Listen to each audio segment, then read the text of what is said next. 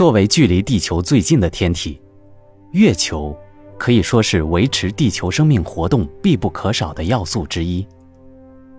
如果没有了月球，地球上的生态系统就会慢慢的崩溃，到最后导致地球上生物的灭绝。从古到今，对于月球的赞美一直不绝于耳。随着近百年来人类科学技术水平的爆炸式发展，人类终于实现了千万年来的幻想登上月球。但是，随着人类登陆月球，开始慢慢发现，这颗每天抬头就能看到的天体，似乎并没有表面看起来那么简单。月球的天文参数证明，月球不是自然天体。科学家们发现，月球是一个异乎寻常的天体，它比自然天体的卫星要大很多。我们知道，地球直径为一万两千七百五十六公里，月球的直径是三千四百六十七公里，是地球直径的百分之二十七。火星直径是六千七百八十七公里，有两个卫星。大的一个直径二十三公里，是火星的百分之零点三四。木星直径十四万两千八百公里，有十三个卫星。最大的一个直径是五千公里，是木星的百分之三点五。土星的直径是十二万公里，有二十三个卫星。最大的一个直径是四千五百公里，是土星的百分之三点七五。其他行星的卫星直径都没有超过母星的百分之五，但是月球却达到了百分之二十七。这表明，月球不是一般的天体。月球不是绕地球旋转，而是伴着地球对转，其反常轴向自旋，速度非常之快，远远快于其他类似的行星所应有的速度。一般天体卫星的轨道都是椭圆的，而月球的轨道却是圆形的。我们知道，只有人造地球卫星的轨道是圆的。月球与同样大小的行星相比，密度要小很多，预示着它不同于其他行星，其内部可能是空的。地球对月球的引力远远小于太阳对月球的引力。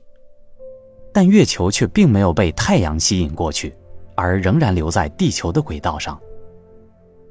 如果月球是一颗宇宙中的自然天体，那么它一进入太阳系，就会被个大无比的木星吸引过去，而不会跑到地球的身边。所以，很难想象月球是在宇宙中自然形成的。目前关于月球的传闻中。流传最为广泛的要数月球空心论。那么，为什么会有这种理论呢？其实，并不是完全空想而来，这主要跟 NASA 阿波罗登月计划时期的一项实验有关。在阿波罗计划时期，宇航员们在月球上放置了用来测量月震的月震仪。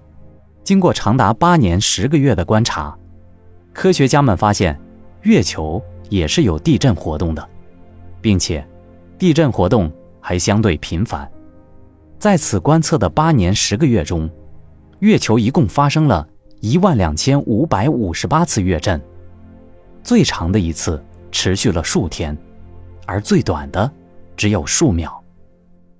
在对月球的月震波进行分析计算的时候，科学家们发现，月球在月震的时候出现了液压阻尼现象。这说明，月球内部是空心的，并且还有液体的存在。正是因为这个实验，所以才诞生了月球空心论。甚至有人根据这一理论提出，月球可能并非自然天体，而是一个人造天体，或者说，月球可能是外星文明的监视器或者飞船。美国罗德岛布朗大学的一项最新研究似乎也证实了这个结论。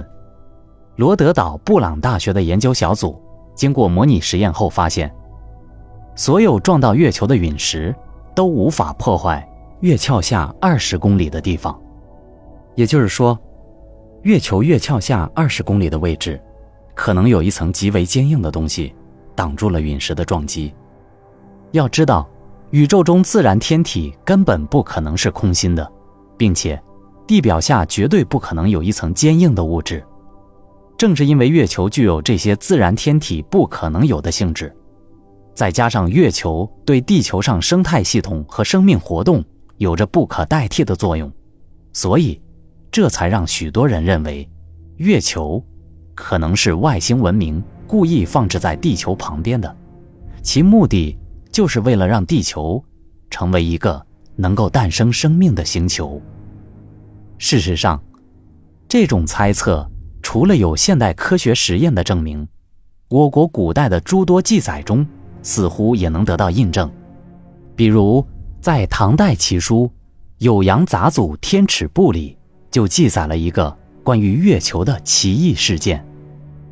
这则记载的大体意思是说，有两个人在山中迷路，遇到了一个奇怪的白袍人。这个白袍人问这两人。知不知道月球是由七种贵重的金属制作而成，并且还说月球上亮的部分是由太阳光照射形成的，而且有八万多户人对月亮凹凸不平处进行修复。在唐代还没有天文望远镜的情况下，他们是怎么知道月球表面是凹凸不平的呢？并且还说有八万多户对月亮进行修复工作。这是否说明月亮真的是一个人造星球呢？而那位白袍人，是不是科学家们苦苦寻找的外星人呢？如果说觉得《酉阳杂祖》这本志怪小说中记载的不够权威，那么来自金朝的正史《天文志》中的这一则记载，肯定够权威了。大体意思是说。在天会十一年五月乙丑日这天，月亮诡异地脱离了平时的运行轨道，向南飞去。没过一会儿，就回归原位了。要知道，古代能出现在国家正史中的记载，都不会是凭空捏造的。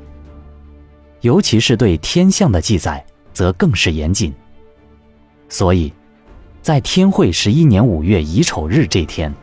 记录天象的官员，肯定看到了月球跟以往不同的运转方式。虽然不知道为什么月球会突然出现偏离轨道的情况，但是这似乎表明，月球在某些特殊条件下是可以改变运行轨道的，就像被某种未知的力量操纵着的宇宙飞船一样。总而言之。月球究竟是外星文明的造物，还是一个自然天体？随着人类科学技术的不断发展和对月球了解的不断深入，这个问题最终肯定会有一个标准答案。